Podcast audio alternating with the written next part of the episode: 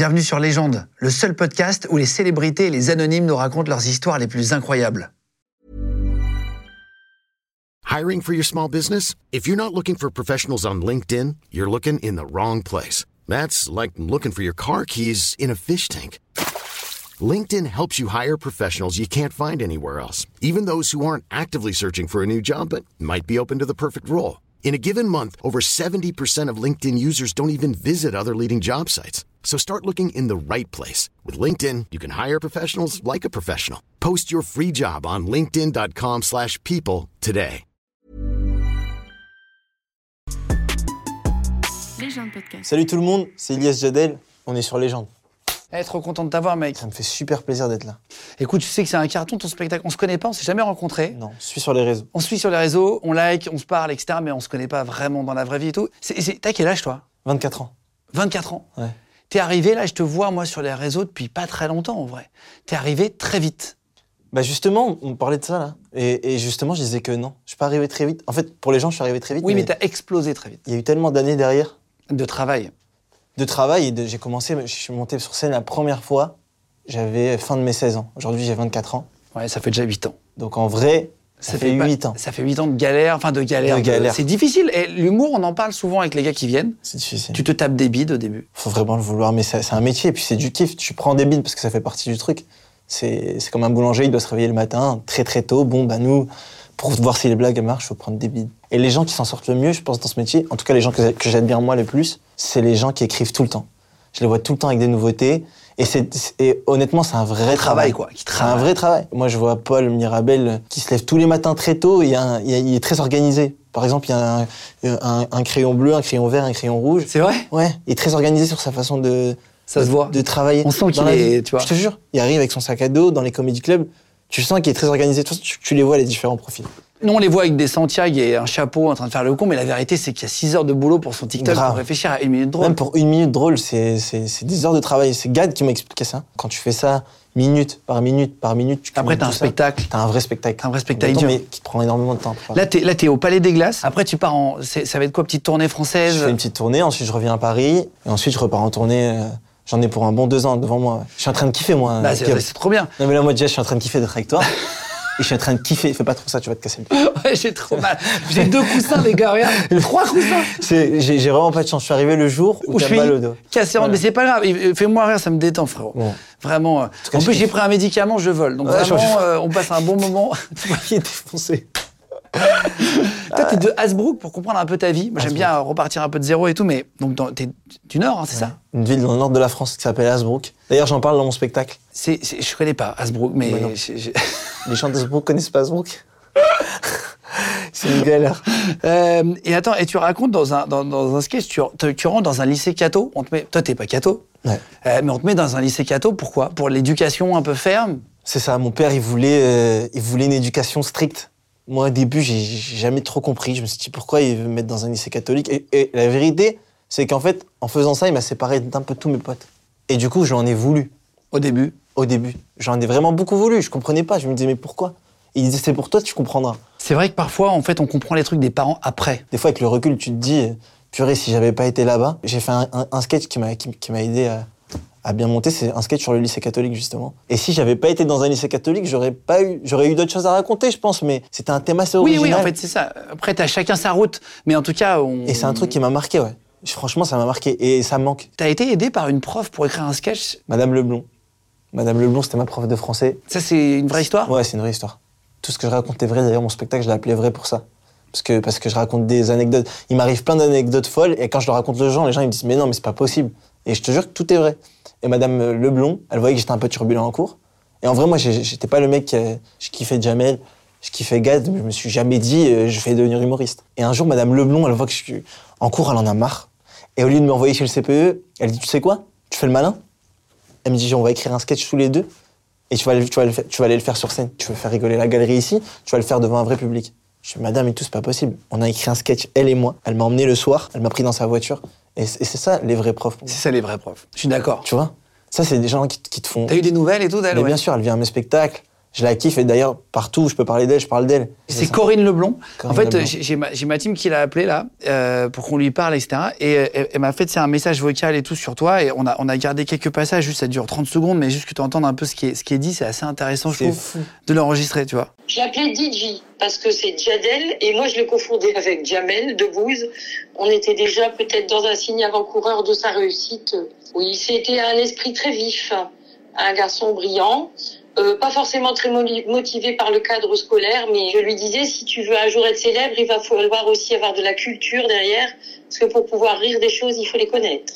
Non, je suis vraiment fière de son parcours et puis bah, surtout qu'il perde pas le fil de la vraie vie parce que bah, parfois les lumières euh, elles sont attirantes et qu'il perde pas aussi le vrai fil de la vie parce que je pense qu'au-delà de, de son côté comique, euh, c'est une belle personne. Putain, Ah, t'as fait un vrai truc. Hein.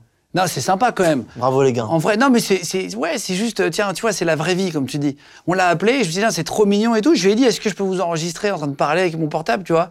Et en fait, euh, bah, c'est ce qu'il disait de toi, sans que tu l'entendes, en fait. C'est pas du tout un message pour le être diffusé. C'est ça qui est encore plus mignon, tu vois. Je me dis, tiens, c'est toujours agréable à entendre. Putain. Tu vois, tu dis des belles choses sur elle, c'est bien que l'aime tellement. Euh, C'est quoi, je l'aime tellement, ça me fait trop plaisir. Elle m'a, elle m'a, elle m'a vraiment fait kiffer. euh, bah, tu vois, et franchement, à chaque fois, on dit, moi, j'ai eu un prof qui m'a marqué, Monsieur Molière, en prof de français, il se déguisait dans le rôle de l'histoire qu'il nous racontait. Tu vois, c'est des passionnés. Et en fait, si j'avais l'impression d'avoir, tu l'as vu le cercle des poètes disparus avec Robin Williams ou pas, non? Non, Il jouait le rôle d'un prof et en fait, euh, qui était vraiment qui emmenait les mecs sur la poésie. Bah moi, c'est pareil, il emmenait les gars. J'ai jamais été aussi attentif de ma vie qu'avec un prof qui est passionné en fait. J'avais un prof de maths à l'inverse de cette prof, qui, lui, un jour, j'ai eu mon premier article dans le journal, et un matin, j'arrive en cours, et je vois l'article du journal sur son bureau. Et je me dis, ah putain, sympa, peut-être qu'il va me faire un petit mot gentil, ou peut-être que. Et je sais plus ce qu'il me dit. À un moment donné, il sort le journal, il me dit, par contre, là, c'est pas, la... c'est pas ça la vraie vie. hein. Il m'a dit, là, c'est, t'es, en cours. Il m'a dit, ressors de ça. Il m'a dit, tu vas, tu, ça, tu- ça, va, ça va jamais te mener à rien, ça. Et ça, je trouve que ça peut. Moi, mentalement, je suis quelqu'un de fort. Mais il y a des gens.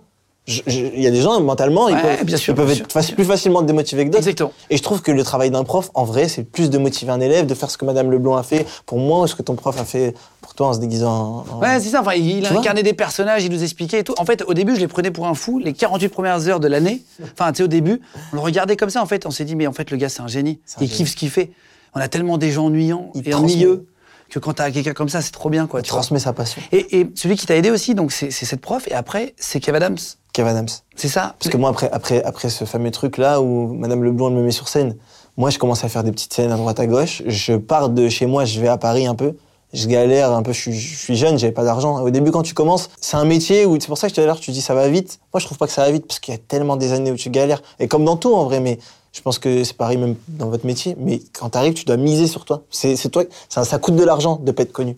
Parce que faut, t'es pas payé quand, tu commences à être humoriste. Tu sais, tu dois te battre, tu dois aller dans des comédie clubs, ça te coûte de l'argent. Et quand t'as pas d'argent, c'est compliqué. Sûr. T'essayes de tenir comme tu peux, sauf qu'au bout d'un moment, euh, T'avais comment toi? T'avais un petit boulot à côté? Tu j'ai jamais, j'ai jamais eu de petit boulot à côté. En fait, moi, j'avais la chance d'a- d'avoir d'être un peu connu sur Snapchat Ok. et je faisais quelques placements de produits et ça me permettait de tenir. D'avoir un peu de thunes et Voilà. ça. ouais. Voilà. Et, Et, après, tu t'habitais où? et après, et en fait, je faisais des, je faisais des allers-retours entre euh, entre Lille et Paris parce que moi, j'avais la chance d'habit- d'habiter à Lille et je prenais le train une heure et quand je Ah ratais oui, le train, je dormais chez quelqu'un. Ouais, ouais, t'avais, tu trouvais des solutions. moi, voilà. Donc au début, je, je- je gal- je galérais, je galérais. Ça a duré un an, deux ans. En fait, jusqu'au jour où je me dis, vas-y, euh, c'est c'est trop dur. Et là, vraiment, j'arrive à. Il me faut de l'argent, j'ai besoin de travailler, tu vois. Et du coup, je décide de tout arrêter, mais pour de vrai. hein. J'arrête tout, mais vraiment, c'est pas la vie de ma mère. J'ai dit, j'arrête, c'est fini. J'ai des potes à moi qui m'accompagnent. Parce que ça marchait pas. Mais c'est pas que ça marche pas, c'est que c'est super long. Et ça peut. En fait, il faut être hyper patient. En fait, faut, faut pas lâcher la route. Il Voilà. faut garder son, son cap tout le temps, faut tout le être temps. patient. Quand t'as de l'argent un peu, ou quand t'as des gens qui. C'est plus tu facile peux tenir. patient. ouais. Mais par contre, quand, quand, quand t'as pas d'argent, bah, c'est dur de tenir. C'est trop dur. Et c'est impossible même. Tu veux Ouais, faire comment bien sûr, bien sûr. Et du coup, t'es plus, euh, plus concentré sur comment je vais gagner de l'argent que plutôt comment je vais être artistiquement fort. Et ça, c'est pas bon. C'est pas bon, ça marche pas. Ouais. Sauf si t'es un. Parce que si t'es stress après, t'es moins bon sur scène, etc., etc. En fait, c'est plus facile d'être un humoriste, je pense, au milieu de ta carrière quand tu remplis des grosses salles, c'est ce que tout le monde dit, parce que ton public vient te voir, que le début où tu fais des premières parties où personne t'attend, euh, les, les moments où voilà, euh, Rien que d'en parler, ça m'angoisse. Ah ouais, ouais. Je te jure, je les petites salles, il paraît que c'est plus facile. Alors ça, j'ai jamais fait, mais c'est pas mon métier. Mais tout le monde me dit que c'est plus facile de faire rire une grosse salle qu'une petite salle. Ah Quand t'as 30 personnes ou 10 ouais. personnes devant toi, c'est horrible. J'ai fait le première partie de Kev. J'ai- fait des grandes salles avec lui, j'ai eu la chance. Ah en oui. fait, le vrai charbon, c'est dans les petites salles. Moi, j'ai joué mon spectacle, il y avait euh, 4 personnes, 8 personnes. C'était dur. Quatre personnes, c'est pas beaucoup. hein. 4 personnes, c'est pas beaucoup parce que pour faire une, quand tu fais une blague, généralement, c'est pas les 4 qui rigolent d'un coup. C'est ça, c'est ça. Donc quand il y en a un, et puis il faut se sentir, pour rigoler, il faut se sentir entraîné. Je suis d'accord. En fait, c'est quand t'entends un peu rire. T'es à l'aise. Mais bien sûr. En Et fait, t'es aidé, t'es aidé. Je suis d'accord. Au bout d'un moment, tu es devant 4, tu galères, tu te dis vas-y, j'arrête tout.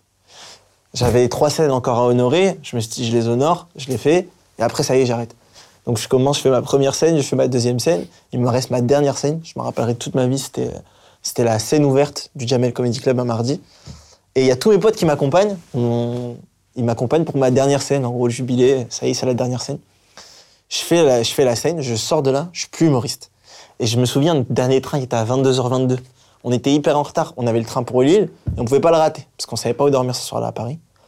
Et on est hyper en retard. On court, on court et sur la route de la gare, alors que je t'ai dit, ça faisait deux ans que je faisais de la scène, ouais, un bon deux ans et demi, je croise Kev Adams au téléphone dans une rue. Moi, Kev, c'est un mec que j'ai toujours admiré. Je connaissais tout par cœur de lui. Ses documentaires. Moi, j'ai toujours été fasciné par les docus. C'est tellement motivant quand t'es un jeune artiste, t'as l'impression de, de comprendre ce qu'il faut faire. Là, je comprends, je comprends, je comprends. Et, et ce mec-là, j'ai tellement regardé, je connaissais tout de lui. Et je l'avais jamais croisé, j'avais toujours rêvé de le croiser. Je faisais des plans pour essayer d'aller le croiser à la fin de ses avant-premières de film, j'avais jamais réussi à le, trouver- à le croiser. Et, et je le croise ce soir-là, en rentrant, où je suis plus humoriste, je décide de rentrer. Et je voulais aller le voir, mais mon pote, il me dit, là, il est au téléphone, en gros, si tu vas le voir, on nous rate le train, on sait pas dormir. Je dis, bah les gars, vous, allez-y, vas-y, moi, je m'en fiche, je rate le train. Le pire, c'est que je parle avec Kev, je peux te parler, il me dit 5 minutes. Nous, on était déjà en retard. Ah ouais, ouais, ouais. Et un pote à moi, il s'appelle Nassim. Il me dit, vas-y, bah, j'attends avec toi. Les autres, ils prennent leur train.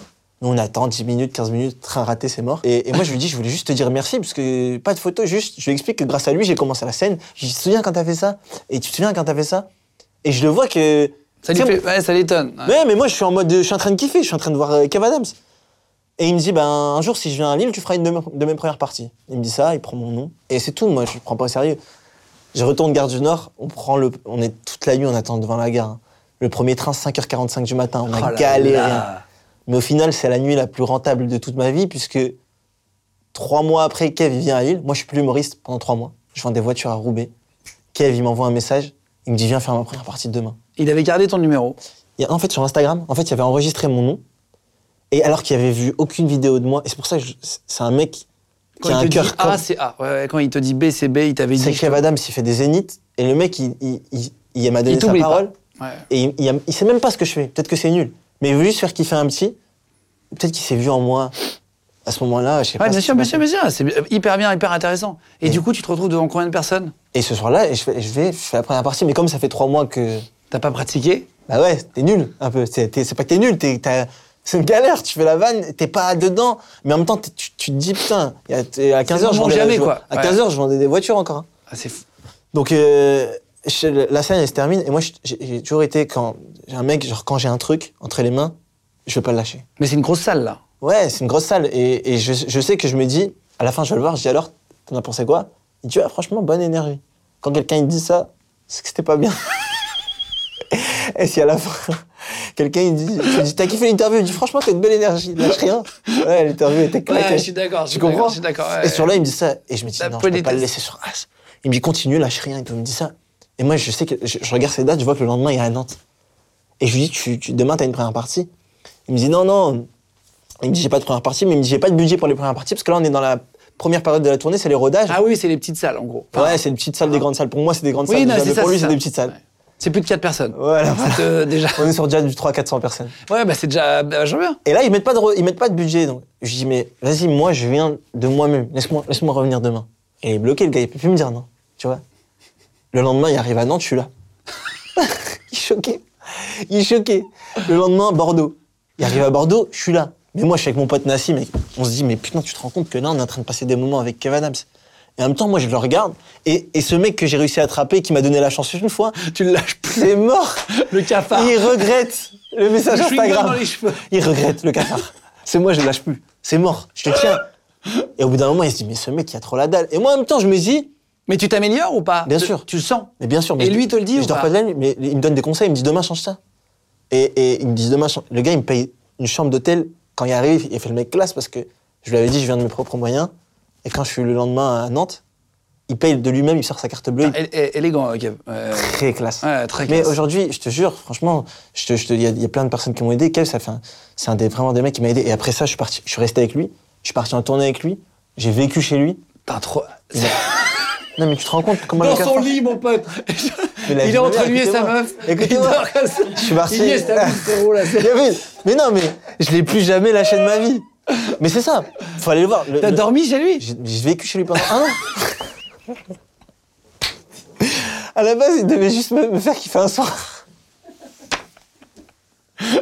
J'ai vécu chez lui pendant un an. J'ai vécu chez lui pendant C'est un son an. coloc, en fait. frère, c'était une dinguerie. Moi, j'étais choqué. Moi, je venais d'Asbrook.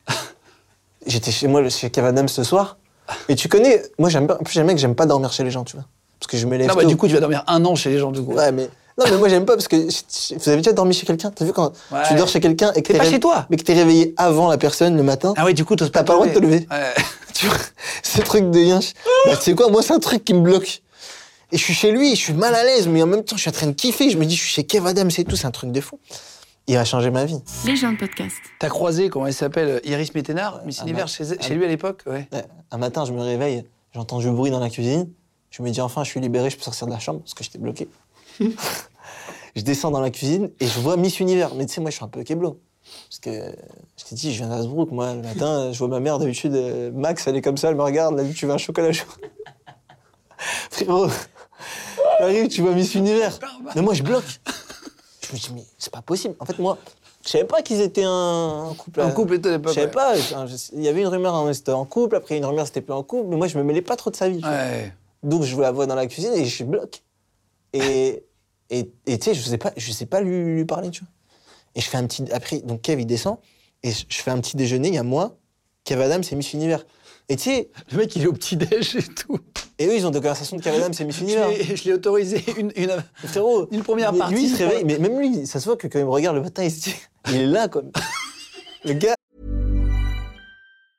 I'm Sandra, and I'm just the professional your small business was looking for. But you didn't hire me because you didn't use LinkedIn jobs. LinkedIn has professionals you can't find anywhere else, including those who aren't actively looking for a new job but might be open to the perfect role, like me. In a given month, over 70% of LinkedIn users don't visit other leading job sites. So if you're not looking on LinkedIn, you'll miss out on great candidates like Sandra. Start hiring professionals like a professional. Post your free job on linkedin.com/people today. le gars est là. Il est encore là, il veut plus bouger. Mais attention, moi, je suis, un- moi, moi, je suis en train de kiffer à ce moment-là. Je me dis, il y a Kev Adams, Miss Univers. Moi, je suis un petit mec d'Asbrook. Juste d'avoir été l'arrêté dans la rue, ça m'a mené à tout ça. Ouais, c'est rigolo, je suis d'accord. Non, non, mais bien sûr. J'allais arrêter. C'est fou. Et eux, ils ont des conversations. Le gars, il lui dit Ouais, attends, c'est des conversations de la haute voltige. Hein. C'est- Moi, j'en ai acheté deux appartes. Ouais, moi, j'en ai acheté quatre. Et moi, j'étais là. euh, Vous connaissez Groupon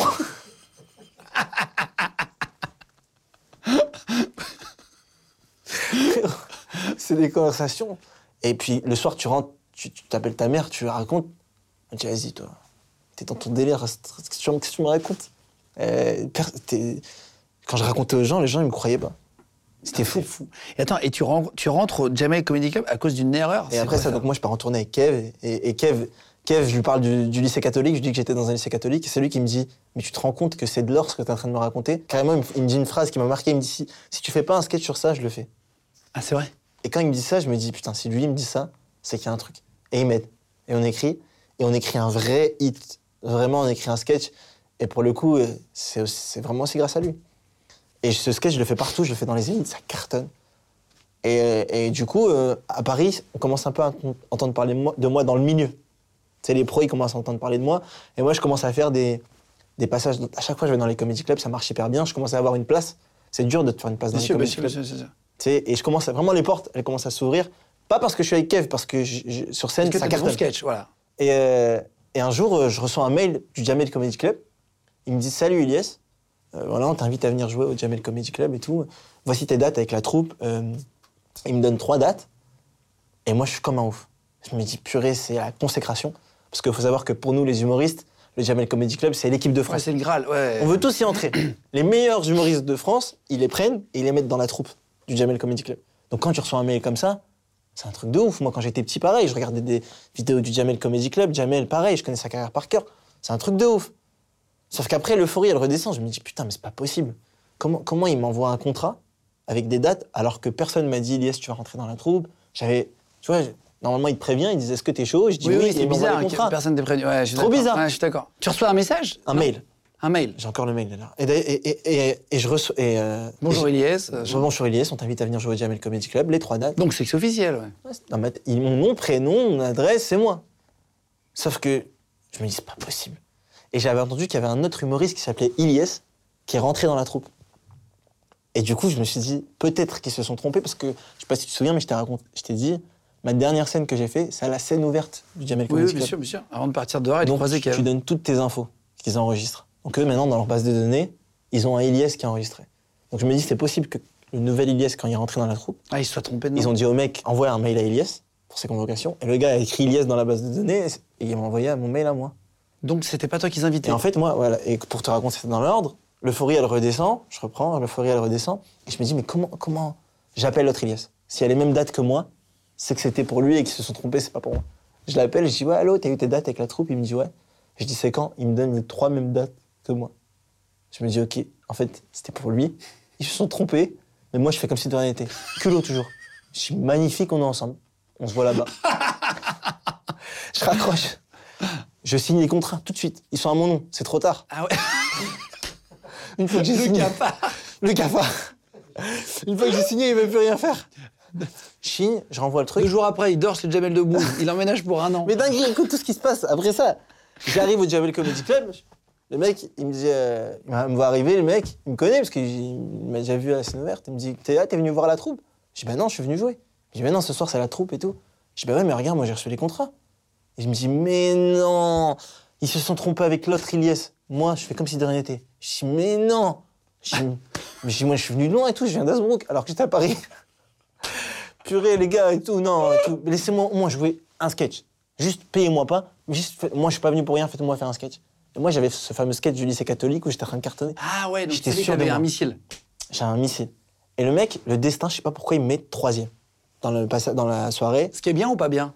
Généralement, on, C'est quoi l'ordre enfin, le meilleur à la, généralement, le meilleur à la fin. Généralement, quand tu viens d'arriver, il doit te mettre premier. Ok. Parce qu'au pire, ça marche pas et les autres, ils vont Ah oui, rattraper. oui, oui. En fait, tu chauffes en plus. Donc, et je sais pas euh, pourquoi le, le destin, il fait qu'il me met troisième. Et je comprends pas, quand il me met troisième, je me dis, putain, c'est ouf, il me fait jouer. Je l'avais pas prévu, il me fait jouer Tu troisième. chauffes pas la salle, quoi. Ouais. C'est pas, moi. Le premier passe, le deuxième passe, et à la fin du passage du deuxième, alors qu'il vient deux fois par an, il y a Jamel Debbouze qui rentre dans la salle. Alors qu'il vient deux fois par an. C'est un truc de ouf. À ce moment-là, je me dis, purée, c'est, c'est Ouais, le ouais, c'est destin. un signe. Mais allô, c'est le destin. Comment tu sais qu'il rentre Tu le vois? Je le vois rentrer avec son fils. Et moi, je suis, je suis comme ça, il me dit, ça va, poteau? Et moi, je suis un peu, je suis un peu, je suis je suis ok. mais ouais, je suis choqué. Et là, et là il, il s'installe dans la salle et c'est à moi dans une minute.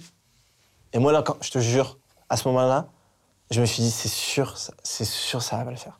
Si jamais, c'était, c'est comme ça, c'est que ça doit se passer. Ouais, c'est que ça- c'est le- y a pas de hasard. et je le fais, je, je fais le sketch, ça, ça cartonne. Et Jamel, il dit au mec, mais c'est qui? Le gars, il dit, bah, c'est une erreur. Jamel, il dit, bah, venez, on garde l'erreur.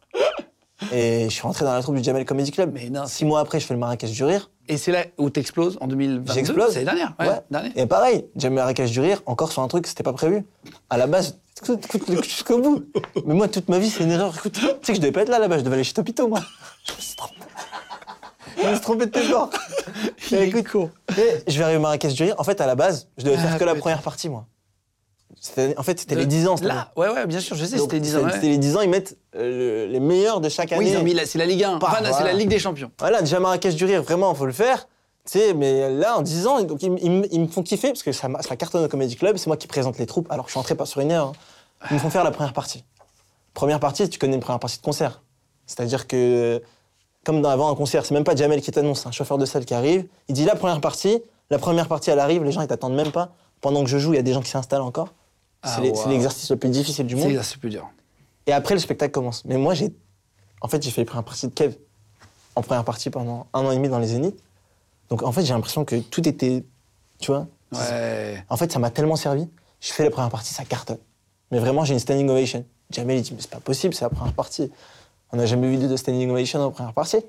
Et le Marrakech du Rire s'est capté sur deux soirs. Le lendemain, je le refais, pareil. Standing ovation.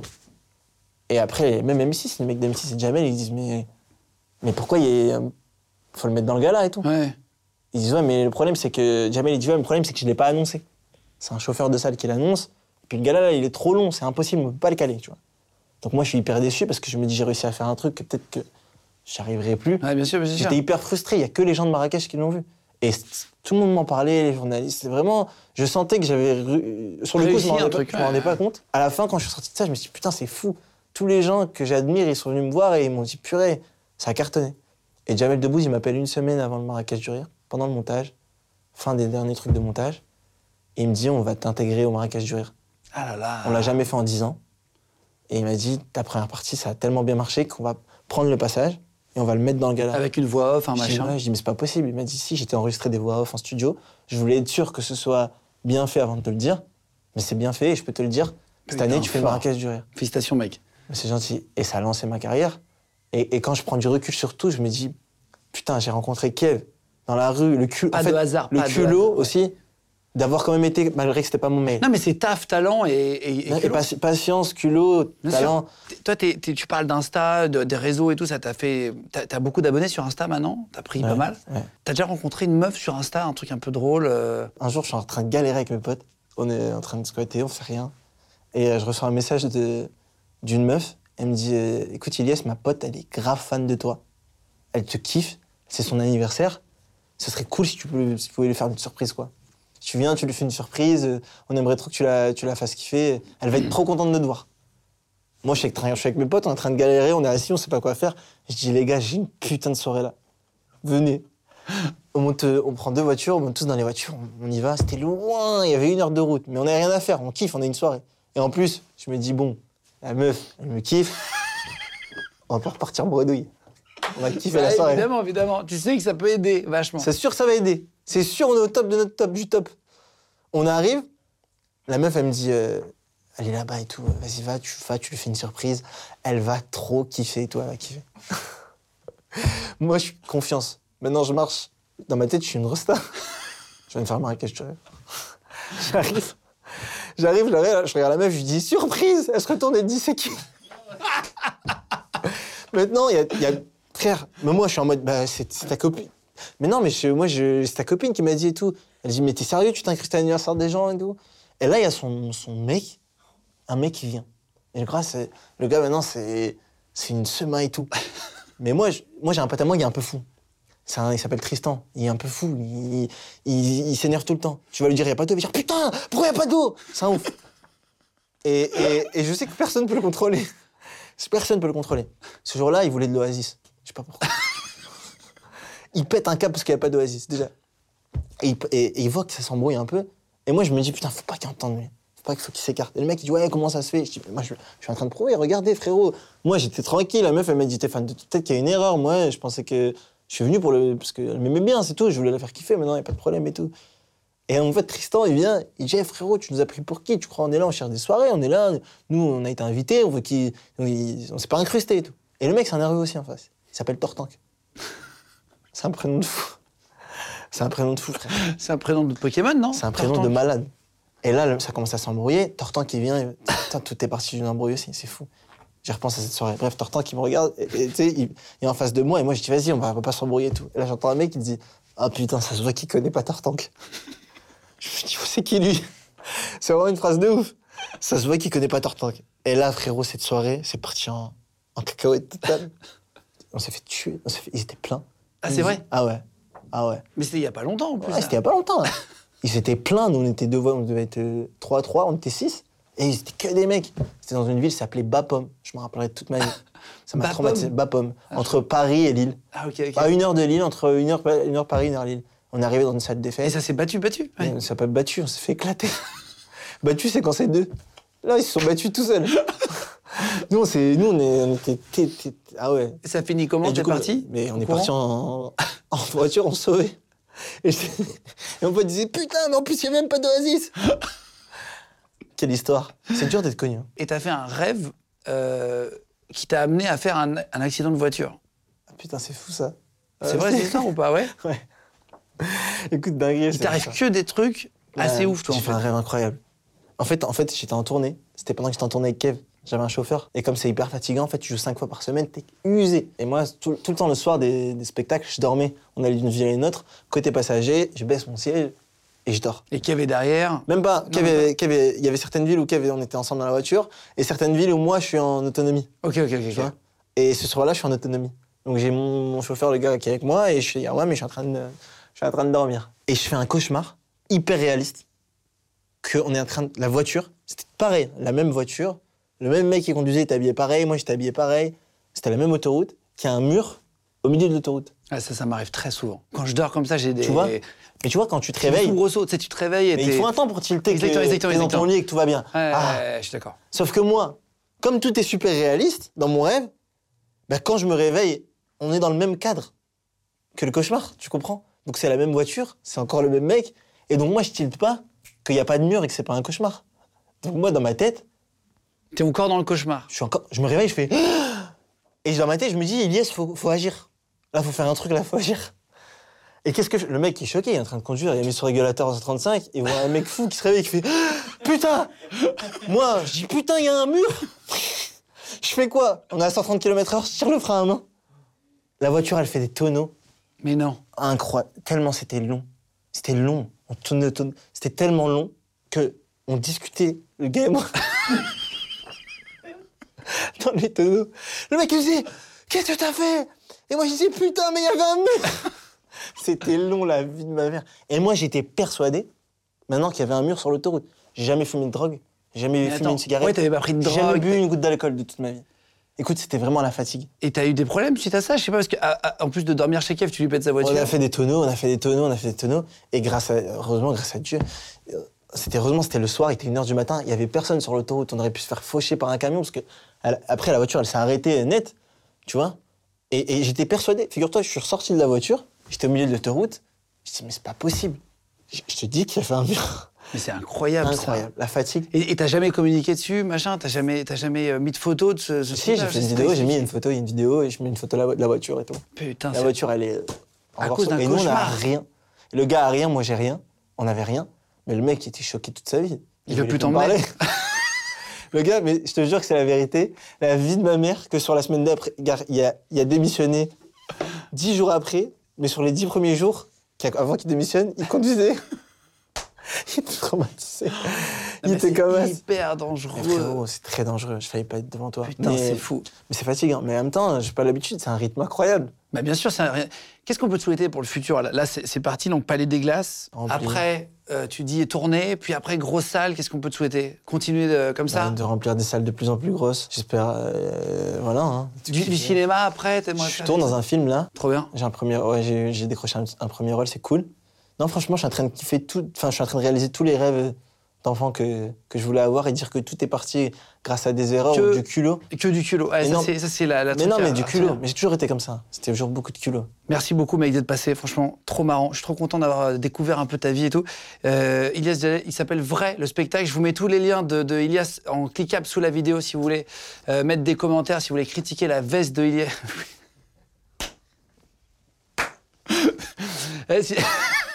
Si... Ah, je rigole. Ah, si vous voulez... Mettez les commentaires, cliquez. Non, non, si vous voulez mettre des, des coms, allez-y, donnez de la force aussi Ilias, ça fait plaisir. en plus, eh, il a mis le budget et tout. Elle est belle, cette veste, en vrai. Euh, tout mis dans la veste. si vous voulez, si vous voulez euh, mettre des commentaires, allez-y les frérots. Merci beaucoup d'être de plus en plus nombreux. Abonnez-vous à tous les, tous les réseaux, les gens de partout. Merci d'être de plus en plus Ah, nombreux. c'est du nubuck. c'est quoi? C'est du nubuck. Putain, budget. hein. Merci frérot d'être passé, c'était un Merci plaisir en tout cas. Merci Salut tout le monde, merci d'avoir suivi l'émission.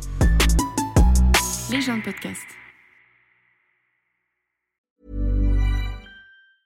Hi, I'm Daniel, founder of Pretty Litter. Did you know cats tend to hide symptoms of sickness and pain? I learned this the hard way after losing my cat, Gingy. So I created Pretty Litter, a health monitoring litter that helps detect early signs of illness by changing colors, saving you money and potentially your cat's life. Pretty Litter is veterinarian developed, and it's the easiest way to keep tabs on your fur baby's health right at home. Go to prettylitter.com and use code ACAST for 20% off your first order and a free cat toy. Terms and conditions apply. See site for details.